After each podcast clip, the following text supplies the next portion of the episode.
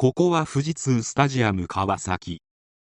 ここはかつて川崎球場という名称でありここでプロ野球史に残る名勝負。通称10.19が行われました。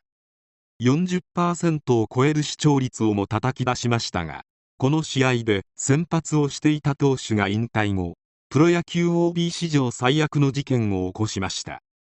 プロ野球選手のセカンドキャリアが議論される大きなきっかけになった事件でもあります。それではどうぞ。小川博1962年4月2日生まれ。甲子園に出場経験もありドラフト2位でロッテオリオンズ。現千葉ロッテマリーンズに入団。1988年にはオールスターにも選ばれるなど26歳のこの年に主力級の活躍をしたこともあってか年俸は急上昇。高級会社ポルチェを購入し夜は銀座や六本木の高級クラブなどで豪遊した。しかし厳しいプロの世界で結果を残し続けることは難しくそこから成績は下降線をたどり年俸も同時に下がっていった。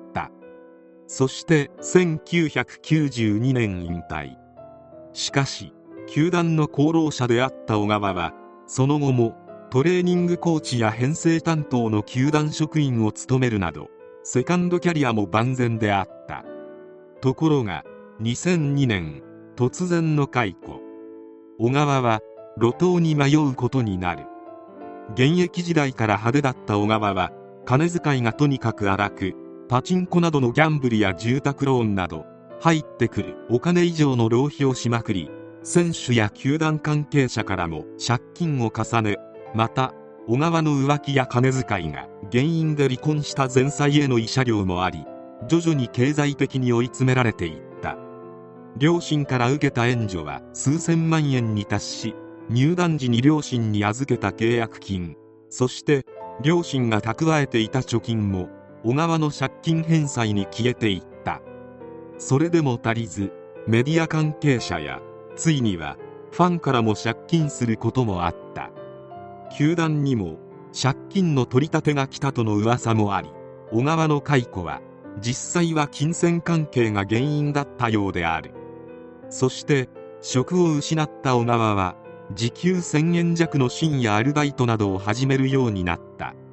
プロ野球生活をしていた時と比べれば給料も待遇も天と地ほどの差である。仕事はしたが今までの豪遊生活でこしらえた借金は返せるものではなく自己破産。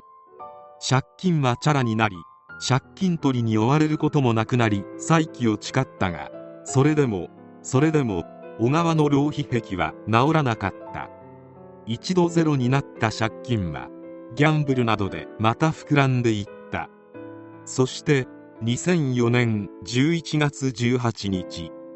80万円ほどの闇金業者からの借金の利息の返済に困っていた小川は別の闇金から10万円を借りるもパチンコで全額消費。その日のうちに利息を返さなければならないのであるが知人にはもうお金を貸してくれる人はおらず勤務先である産廃処理会社の会長宅を訪ねた。会長は不在で応対したのは住み込みで家政婦として働く同社従業員の女性であった。小川は彼女に今日中にどうしても金が必要なんだと土下座。しかし小川の浪費癖などを知っていたため彼女は小川の頼みを拒否。これに逆上した小川は女性を突き飛ばし気絶させ2階の事務室にあったお金を強奪。そして発覚を恐れた小川はまだ生きていた女性を荒川に連れて行き川へ投げ込んで命を奪った。金を手に入れた小川は利息を闇金に返済し残りのお金はパチンコに費やし翌日からも何もなかったかのように会社に出勤した。2日後の11月20日に釣りをしていた男性が女性が浮いているのを発見し通報。会長宅はオートロックで室内でも争った形跡がなかったことから顔見知りによる犯行と断定。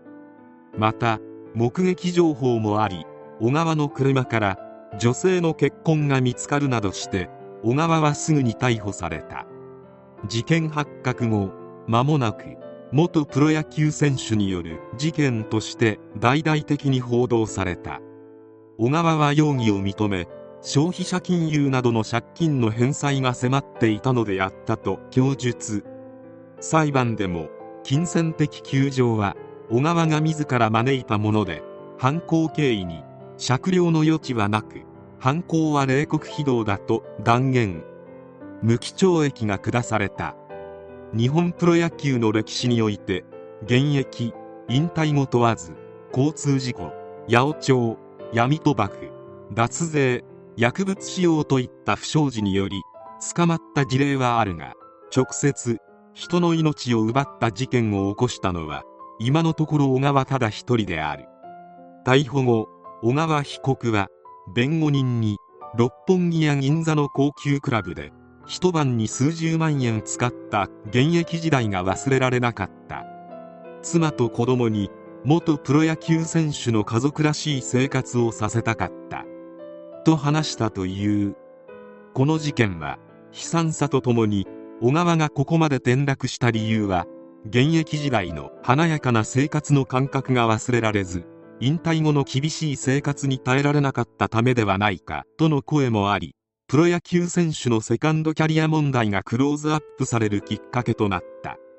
プロ野球選手の起こした最悪の不祥事として必ず上がるのが小川の事例である。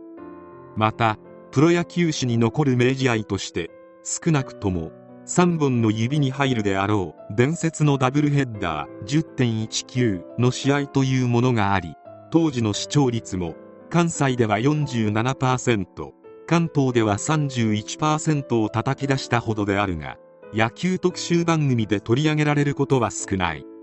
これはこの試合の先発であった小川が原因であると言われている。プロ野球選手の寿命は短い。平均引退年齢はおよそ29歳前後であり平均在籍期間は78年ほどである。引退後も華やかな世界に居続けられる選手は本当に一握りであるのだ。また小さな頃から野球漬けの生活をしてきた元プロ野球選手のセカンドキャリアは想像以上に厳しく小川ほどではなくとも苦労している人間は多いという。プロ野球選手は多くの子供の憧れの職業でありそんな選手らが引退後小川のように転落していく様はやはり知りたくないしあってほしくない。大好きな野球選手が引退後こんなことをやってしまわないようしっかり対策を練っていただきたいものである。